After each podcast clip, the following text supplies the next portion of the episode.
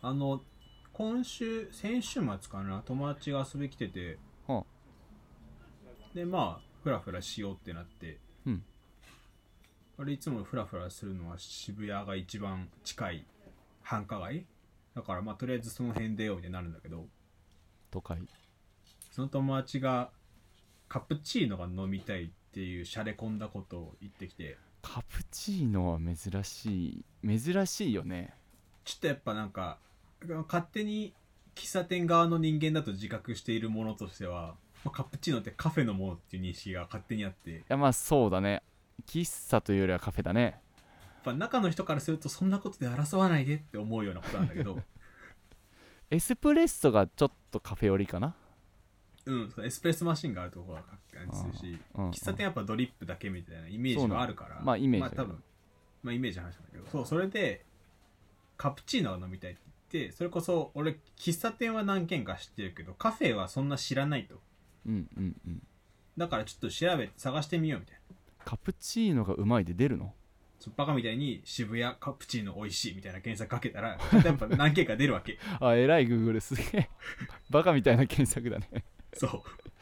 うで別に俺もね連れられてとか誰かの希望で行くぐらいしかそういうタイミングないからよし行ってみようと思って、うんでその店行ったのうんめちゃくちゃおしゃれなところでうんおーなんかこうトリップアドバイザーとかトラベルジャパンとかで何年連続1位取ってますみたいなだおーから結構まあ観光客ではないだろうけどあの外国籍の方とかいらっしゃってしてお客さんにね外国籍の方が認めるカフェ期待できるだからもうなんかちょっと海外感のあるおしゃれなカフェでうんうんうん季節のコーヒーに金木犀ラテみ たいなえなんかおしゃれってなるえちょっと飲んでみたいお気になる俺なはそれ頼んだんだけどおさすが で結局それを売りなんか品切れしててえー、ってなってたらこちらも期間限定ですよって本当に俺が期間限定だから金木犀にとらわれたのを見透かされてあ確かに店員さんすごいねこちらのなんだかホワイトローズなんちゃらも期間限定ですよみたいなあじゃあそれでみたいなだけどうんうんでそれ一緒に行った友達はカプチーノが飲みたいからいやそうだよカプチーノだよカプチーノを探すんだよでもカプチーノって多分あったらコーヒーって書いて23個ぐらい下に絶対あるはずじゃんコーヒーカフェラテカプチーノホットコーヒー、カフェラテ、カプチーノとか書いてあるはずなんだけど、なかったんだよ。あ乗ってない載ってなくて、ドリップ、アイスドリップ、カフェラテ、どんのこんどんのこんみたいな。うん。ないぞってなったけど、でもやっぱその友達はカプチーノ飲みたいから、おーそうだよねすいません、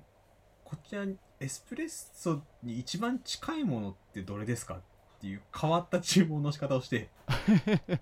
なんかバーとかでやるやつというかなんかお酒とかカクテルでやるやつなんだけど、ねそえれねえ僕に似合うコーヒーをみたいなあ、そうそうそうそう。面倒くさいやつじゃんまあでも普通にある、あの、近いやつとかじゃなくてありますよって言って、快く作ってくれたんだけど、うんまあでもよくよく考えたら、エスプレッソマシンがあれば、エスプレッソ作れるし、スチームミルクも作れるから、カプチーノ作れるんだよ。はいはいエスプレッソプラススチームミルクだもんねそう。っ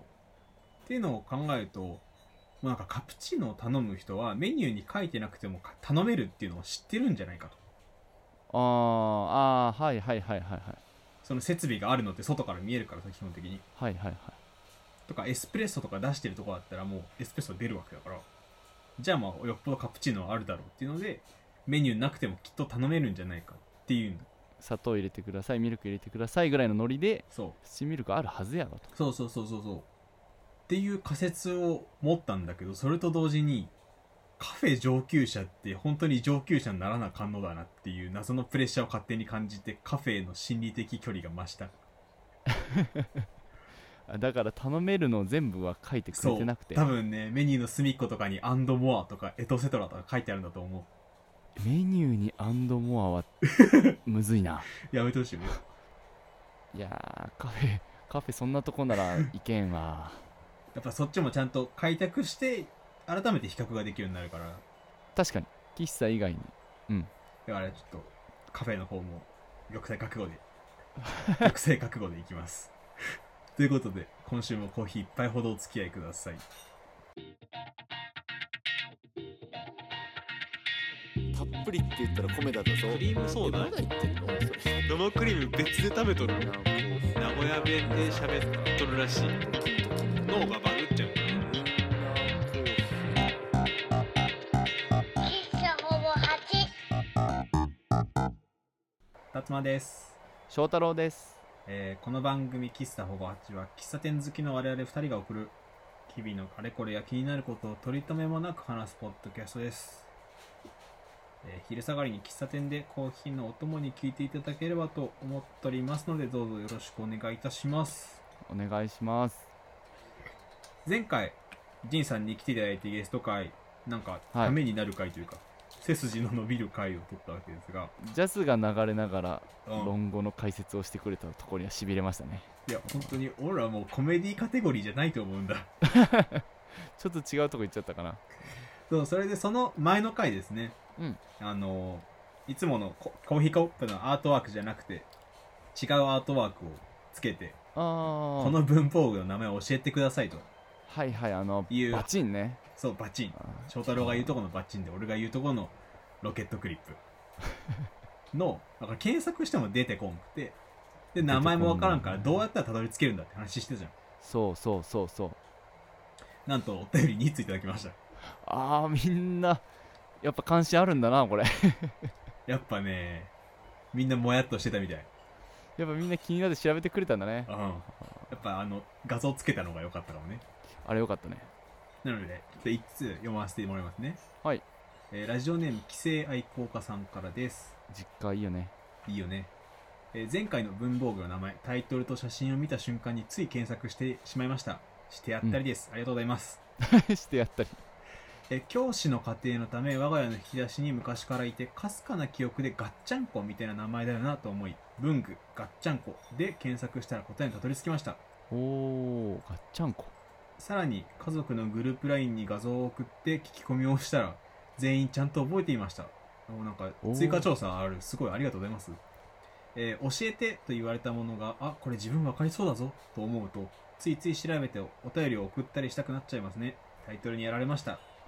おいマジでしてやってるじゃんありがとうございますおお下リ顔立つなこれあれだね今あの我々もこの規制愛好家さんが言った文具ガッチャンコで調べたらちゃんと出てきたからあー出てくるねはいはいせ正解ですって俺らが言うのもあれだけど、ありがとうございますって言うと、やっぱ教師の家庭ってやっぱでかいのかもね。やっぱ先生が使ってるイメージ強いもんな、ホチキスで束ねて終わりじゃなくて、あの、外せるところとかも含めて、あそうそなうんかテストとかを束ねてるイメージあるもんね。 30人分のクラスのテスト束ねて傷つけずに返す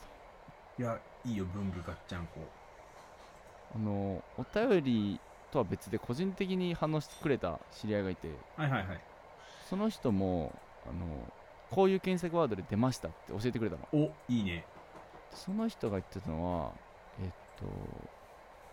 紙を閉じる文具スペースホッチキスじゃないスペース、 えークリップ状っていう3ワードでなんか、あんまり検索欄に文って打たんよね。そうね2分ぐらい2分と1単語だもんねレアケースだ。なんかホッチキスじゃないってなんかねプログラミングやってるみたいにあそうだね、そうだね。そうそれで調べると3つ目ぐらいに出てくるし画像のボタンを押すともう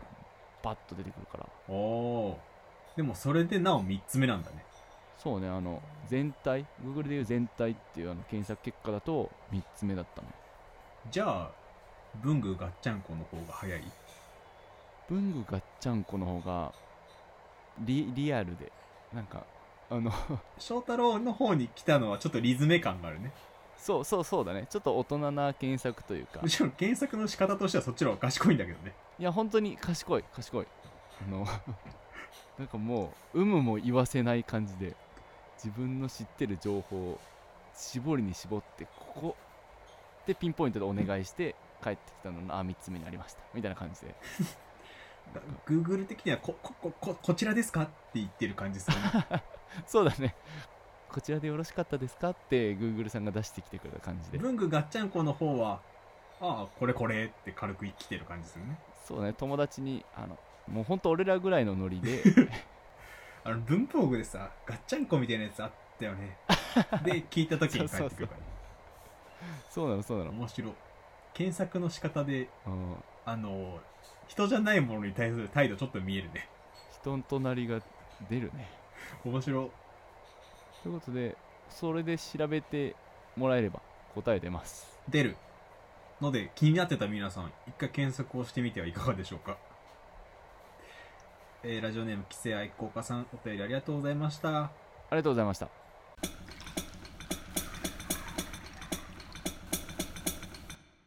はいということでもう一つお便りいただいてますねはいあのさっきのお便りでぜひ自分で検索してくださいって言われてえ答え教えてくんないのって思った人たちめちゃくちゃいると思いますいや思うよ安心してください2通目のお便りで答え出ますなるほどそういうことですねちょっと我々が答え言うよりせっかくお便り送ってもらったからその方にはいじゃ言っあてもらう方がね読みまいいのすではいはいお願いしますラジオネームわしのグルメに嘘なしさんからです、ねお、喫茶店進めてくださった人だあーありがとうございますあの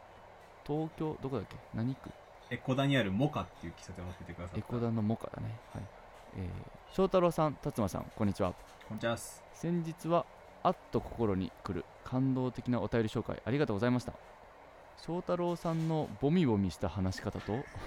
辰馬さんのふっかるさにファンになること間違いなしですあやったファン増えたファン増えたけどボミボミが気になった ちょっとまず読むねうんところで前回の放送で登場してきたロケット鉛筆はいはい潰れた芯を上から入れ新しい芯を押し出す時の感覚は自分にとっていいお湯加減のお風呂に入る時のほわーっとなる瞬間と似ていますあお二人はこの感覚分かっていただけるでしょうあかわかりません僕ロケット鉛筆知らないんであそもそも翔太郎まロあケそッうト知ら俺なかった全く分かんないけど達ももうまんま共感得れずごめんなさいファンやめないで翔太郎さんのバチン達馬さんのロケットクリップあああれですね例の2つとも可愛い名前おう本名はガチャックとかそうなんですよあたかもわずか数時間で命名されたような名前にふっと笑ってしまいそうで すね確かにめちゃくちゃ軽い名前だね学校での文房具事情といえば私のはいはい学校でのお気に入りの一部屋を紹介させてください、珍しいおすすめの仕方をしてくるじゃん私は職員室の隣にある印刷室が大好きでした印刷室に入ってありとあらゆる機能を兼ね備えたコピー機で印刷すること無駄に印刷してしまった紙をシュレッダーにかけシュレッダーの刃が止まるまで見届けることおー A4 に印刷したプリントを紙折り機にかけ3つ折りにする時の音を聞くことほう私にとって印刷室は異世界でドキドキワクワクを増幅させる世界でしたおおお二人にもお気に入りの学校での一部屋ありましたかおお印刷室まあ多分あったんだけど俺はあの紙折り機がわからんおお俺も紙折り機わからんななんか今の説明だけで普通に想像できる機会だったからそういうのがあるんだって思ったけどうん書き方うまいしわかるみ多分三つ折りにしてくれる機械なんだろうけど紙折り機っていやでも印刷室いいねとこの職員俺小学校の時印刷室が職員室の奥にあっておーはいはいはい廊下から直結じゃなかったからちょっとね卑怯感があってそれこそこの「わしのグルメ」に嘘なしさんが言ってる異世界のドキドキワクかワクワク感がうーんあったのははいはいすごい共感できる俺翔太郎の学校の印刷室はなんか半個室みたいな職員室のあ職員室の一角だったんだ一角で奥じゃなくて比較的生徒が出入りする動線の手前側にあったからうんなんか作業場みたいに見てたからあんまり翔太郎の学校ではあの異世界観というか特別感がちょっと薄かったからえなんかこの思い出いいなって羨ましいいいだろうそうかあなたもそっち側いいだろう お気に入りの一部屋ねああ学校でのお気に入りの一部屋俺あの中学も高校も小学校も全部一緒なんだけど、うんあれ図工室ああクリエイティブだ高校になると美術室かなはいはいはいはいはいが好きで高校美術部言っていい高校美術術部だったっ部ていうのももちろんあるんだけどはいはい、あの匂いだねああ匂いかそう絵の具の匂いとまああとは時期によるけど木で工作したりするじゃんノコギリ使ってはいはいはいはいから黒図の匂いとかうんうんうん独特な匂いあの部屋だけ絶対あの部屋でしかしない匂いがしてたからうーんどことなくこうそうだもねのづくりとか絵を描くとかなんか作るみたいなとこが好きでそれに通ずる匂いがあるのがすごい好きであー確かに絶対匂い特別な匂いになるよねそうあと机が死ぬほど汚いとか あもうそれ用の机だからいいんだけど小学校の頃うんの図工室は、もう背もたれとかないさそう四角いですね四角い丸太じゃないけどこう木でできた四角い椅子でそうそうそうあれ倒してあのー木工とかでノコギリ使うように倒して使うようになってるんだよねああその4面のうちの1面に板が張られててそうそうそうそうそう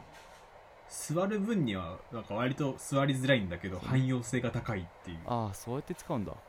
そうで中高もそういう椅子だった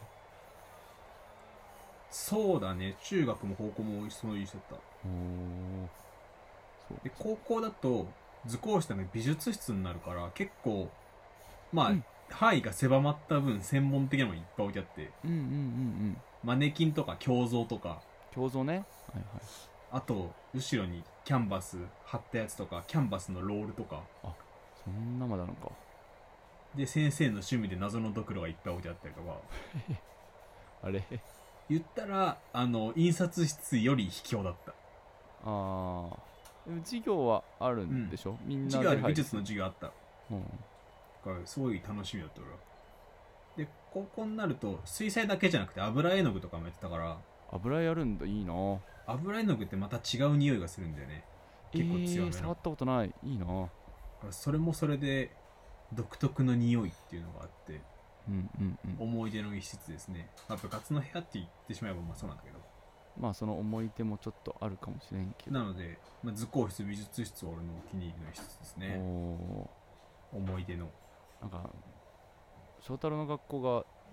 一応進学校だったからうん美術とかは副教科だって感じですごいないがしろでああ残念あんまりね美術の思い出ないんだよね翔太郎この話題全然共感する場所ないねいやでも今はちょっと憧れはある美術室にい印刷室といい美術室とい いでもそうその特別な感じとかいい思い出みたいなのがどっちもない、うんうん、じゃあえじゃあ翔太郎はどこなのお気に入りの一部屋か小学校の頃にトワイライトスクールっていうのがあってああこれ多うん分名古屋市かこの周辺かなり地域性が強いものだからあるのかなそんな気がするあの、まあの放課後保育学童保育保育なのかな学童か学童がまた標準語かどうかも不安になってきた自信持ってこう学童を学校でやってんだよねそうそうそうそう学校が公認で学校の教員えっとトワイライトスクール教員みたいな人が別でい てその人が放課後にもうちょっと学校に残ってほしい児童うんのは過ごす時間、過ごすいは場い所はい、はトワイライトスクール夕方学校だもんねまあ、帰って親がまだ働いてたりしする頃だとかうんうんうんまあいろいろ事情があってみたいな子らが残るところねそうそれが4年生ぐらいの時にであきてー確かに俺も途中からできた印象あるわそれね新設されてうんでし自分はそのトワイライトスクールに所属してなかったからうんそこに入ることは許されないわけトワイライトスクール用の部屋があるってこもうトワイライトスクール用の部屋そのとあそうなんだ放課後しか使われないしコスパの悪い部屋ですねいや余ってたんかなあれ余ってたんじゃない一等地だったよなんか一等地 いやそれは下駄箱に近い方が最後の方の管理楽だもんねそうねそうそうそう、うんそうだね奥の方の部屋よりかは1階そうそうそで出入りが楽な部屋でそうなんだそうだから中がどうなってるか分からんしなんとなく特別感があって選ばれた人しか入れんからいやなんか校長室的ワクワク感だよねいやそうそうそう入れない見れない中がわからないからみたいなそう気になるところででもこの授業はやるわけじゃなくてああのー自由に遊んで待つとこだからああそうだねどんな遊びが用意されてるか中に 思いを馳せるわけですよ何もわかんないけどなんか羨ましくなっちゃうよねそうなのそうなのそういう意味で気になるのがトワイライトスクールだったなうん達馬のところにもあったあったあったけどさすが名古屋市俺の学小学校はそのトワイライトスクール用に部屋があったわけじゃなくてあほうほうほうあの低学年向けの図書室っていうのがあって低学年向け図書室メメルヘンルームっていうんだけどルヘンルームだからあのえね公立私立 公立よ名古屋市立ですよあ本当にあの解決ぞろいとかあずっこけ3人組とかああはいはい、まあ、あとはちょっとエルマーと恐竜とかあはあはあはあは絵本と児童書とが結構いろんな種類置いてあるところであなるほどなるほど文メインというよりは絵と文がまだ半々ぐらいのそうそうそうそうそウェイうトの本とかの図書室があってだからそのメルヘンルームメルヘでンルームトワイライトスクールもやってたあ放課後だけそこがトワイライトスクールとして使われるそうあーえそれ6年生とかは入っていいのまあ入っちゃダメとは言われんけど ?6 年になってうわー久々ゾロリを見てえなーってなった時にちょっとあの失礼しますっていう気持ちで入ってかなあかんのメルヘンルームいやなんかねそんなまっすぐ自分の欲を表せるような人たちはいなかったからやっぱゾロリ読みたいって言っても、うんえお前まだゾロリ読んでんのみたいなやつに勝てないかったかいやらまあそうだね小学生いやいや別に俺そんなもうゾロリは興味ねえしみたいえー、じゃあ我慢 しなあかんのやなメルヘンルームとか別にもう行かねえしみたいなのが暗黙の了解的に流れてて学年の雰囲気にじゃあほんとあんま入らんくなるんだたまにうんなんか年度末とか大掃除するじゃんうんうん大掃除になると自分たちの掃除担当の場所が変わるのねあー自分らの教室以外もそうで上級生になればなるほど教室以外のところも増えていくわけよよりより上の方がそうだねいろんなところを低学年は自分の教室と教室の前の廊下みたいなえそうだねそうだねでちょっと上行くと下駄箱とか増えるんだけど、うん、うん、上級生になると特別教室、はいはいそれこそ図工室とか理科室とかも増えるんだけどその中はにいメルヘンルームがあって、はいはいでそれにあたってたまにメルヘンルーム行くともうテンション爆上がりだよ ねあ上がるんだやっぱりそううわ懐かしいとかそうみんなちょっと恥ずかしくて行けなかったけどやっぱみんな行きたいんだよねやっぱ行きたどいこんだってとなくで懐かしいって言いながらそれをちょっと紛らわせながらバレないように懐かしいって言ってるとこもあるよね、あまだそこの恥ずかしさはやっぱ小学生拭えずあるうーんそうメルヘンルームすごいよすごいと思うそんな引っかかると思ってなかったわあじゃあちょっとお便りありがとうございました、えーわしのグルメに嘘なしさんはいありがとうございましたなんか広がるお便りで、はい久しぶりに絵の具の匂いを思い出しましたうん、久々にトワイライトスクールへの憧れを思い出しました まあもし皆様の、えー僕の私のメルヘンルームがあればまたそれも送っていただければなとやっぱ今のがボミボミしてたんじゃない今ちょっとボミボミしたわ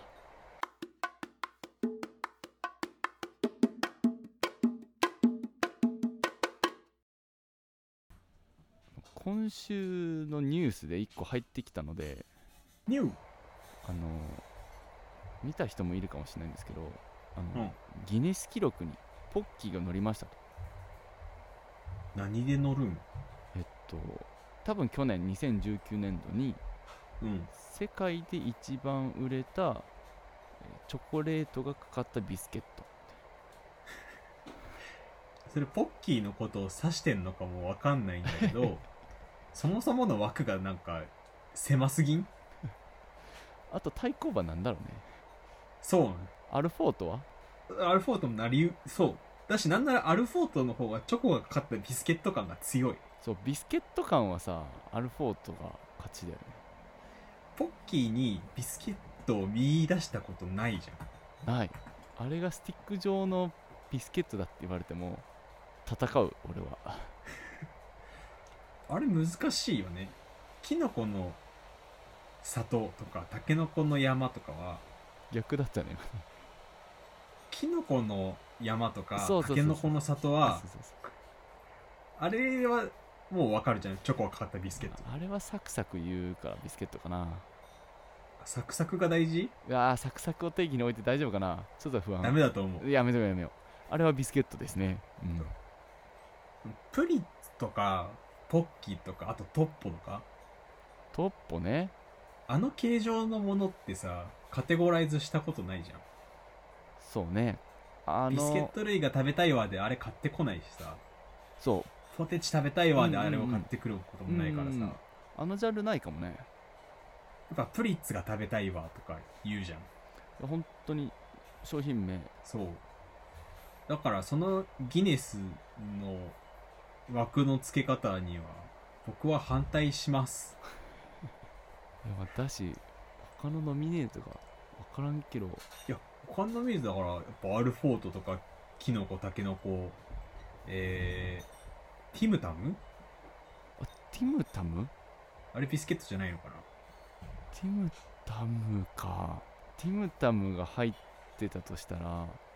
ティムタムよりポッキー売れたんか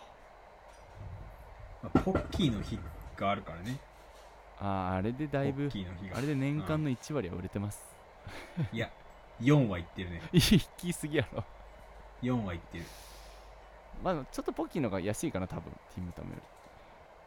買いやすいはるかに安いんじゃないはるかに安いよねティムタムうんちょっと特別な日のお菓子だよね、まあ日本で買うと輸入品の扱いだからね。現地でもオーストラリアでもちょっとした気がするケンちゃんちょっとする。ね100円じゃ買えんもんね買えんね。いやーそうあのいや形状もあると思うんだビスケットにさ丸いか類円形みたいな定義ないうん棒状は出てこないからやっぱ下船。うんなんかよく通ったね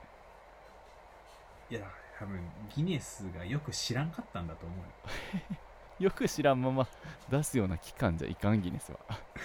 世界的権威だぞ、うん一番売れたポッキーとして申請しゃそれ申請バカすぎるな。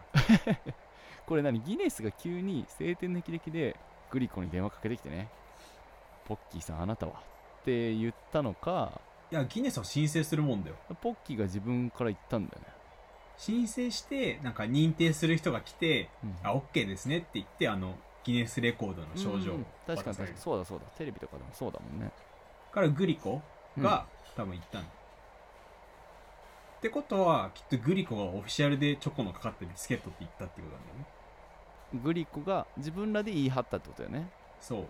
はなんかちょっと今、グリコ信用できんくなってる。今ねちょっとグリコ批判入ってるねうん。いやーちょっと今年の11月11日は不買運動しようかなちっちゃいな。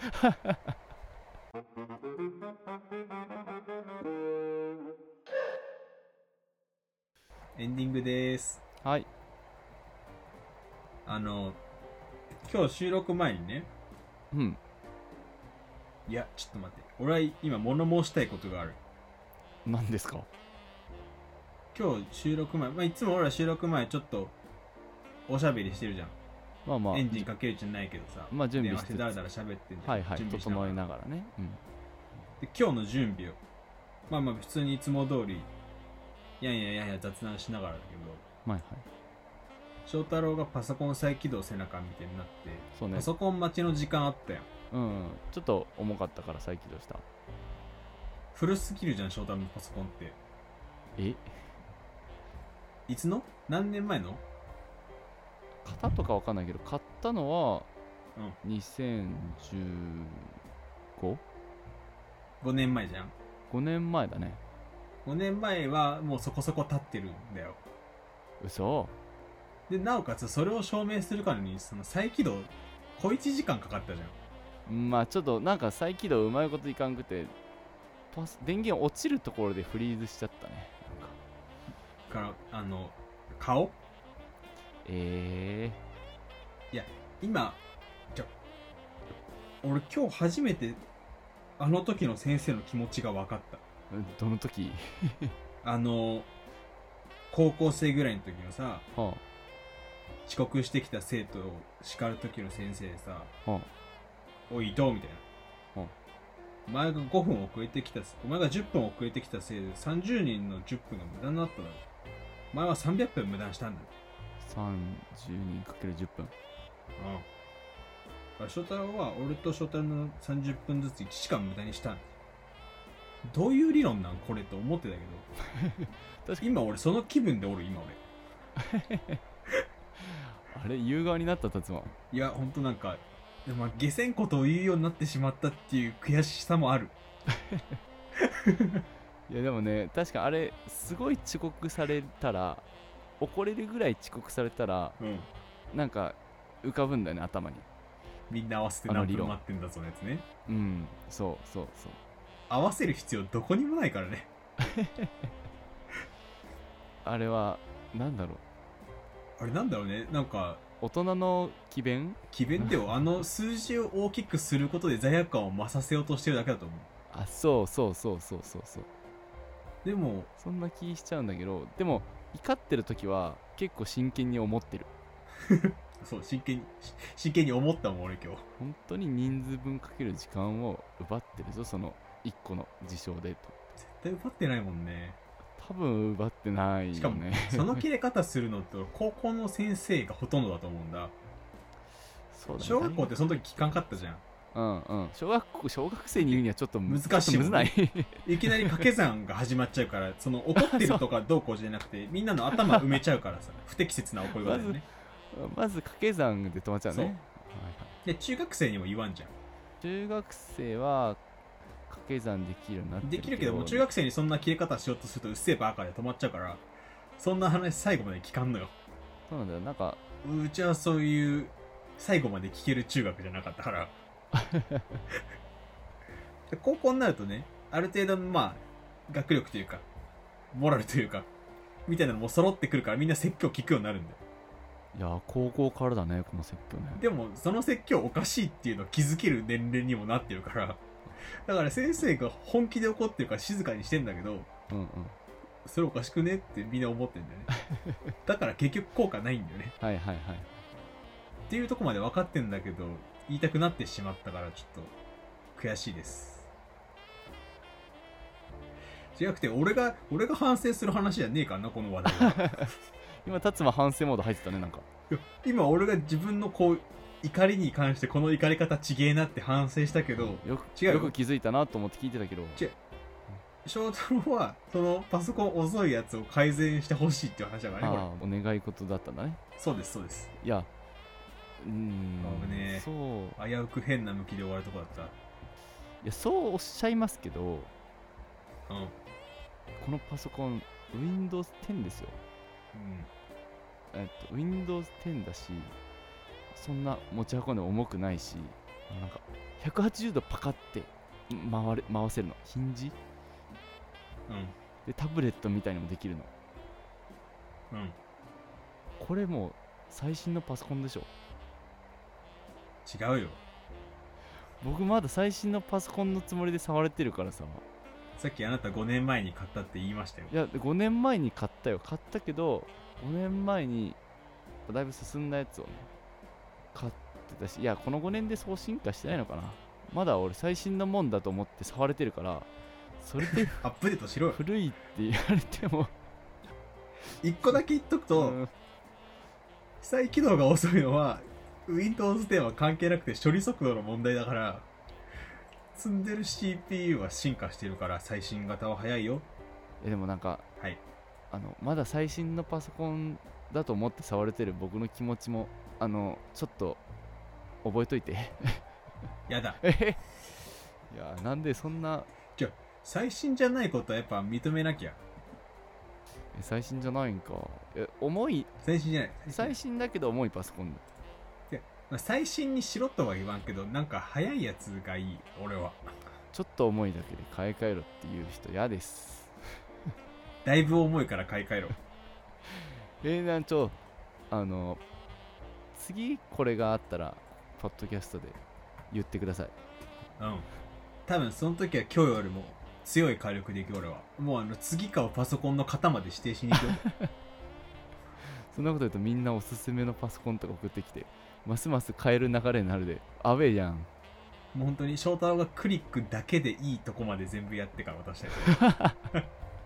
ちょっと早く処理速度を直せる方法をちょっと探すわとりあえずうんいろいろゴミ箱とそうだかね買い替えずにそうするが一旦平和だねキャッシュキャッシュだっけなんかあの履歴を消キャすとか、ッシュねちょっと調べてみます調べてくださいはいということで、えー、喫茶ほぼ8では番組の感想と質問とパソコンの処理速度の相方を募集しております はい、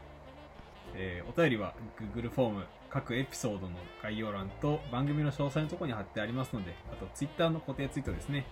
ここにリンク貼ってありますのでぜひそちらの方からお寄せください、うんと、えーメールの方はですねほぼ 8-gmail.com hobohachi-gmail.com ですねこちらの方までお待ちしております。で、えー SNS の方で、ハッシュタグは、シャープほぼ8でつぶやいてください。もういろんな情報が錯綜するぐらいつぶやいてもらえれば、全部翔太郎試すんで、そうとりあえずあの買い替えたくはないんで試しますぜひくださいあとは学校で一番好きな部屋、思い出の部屋、思い出のエピソード、あと甘酸っぱいやつとか、あなたのメールヘンルームもメルヘンルーム的な変な部屋みたいなやつあったら。ぜひぜひということで、喫茶ほぼ8、また来週お会いいたしましょう。バイバイ。さよなら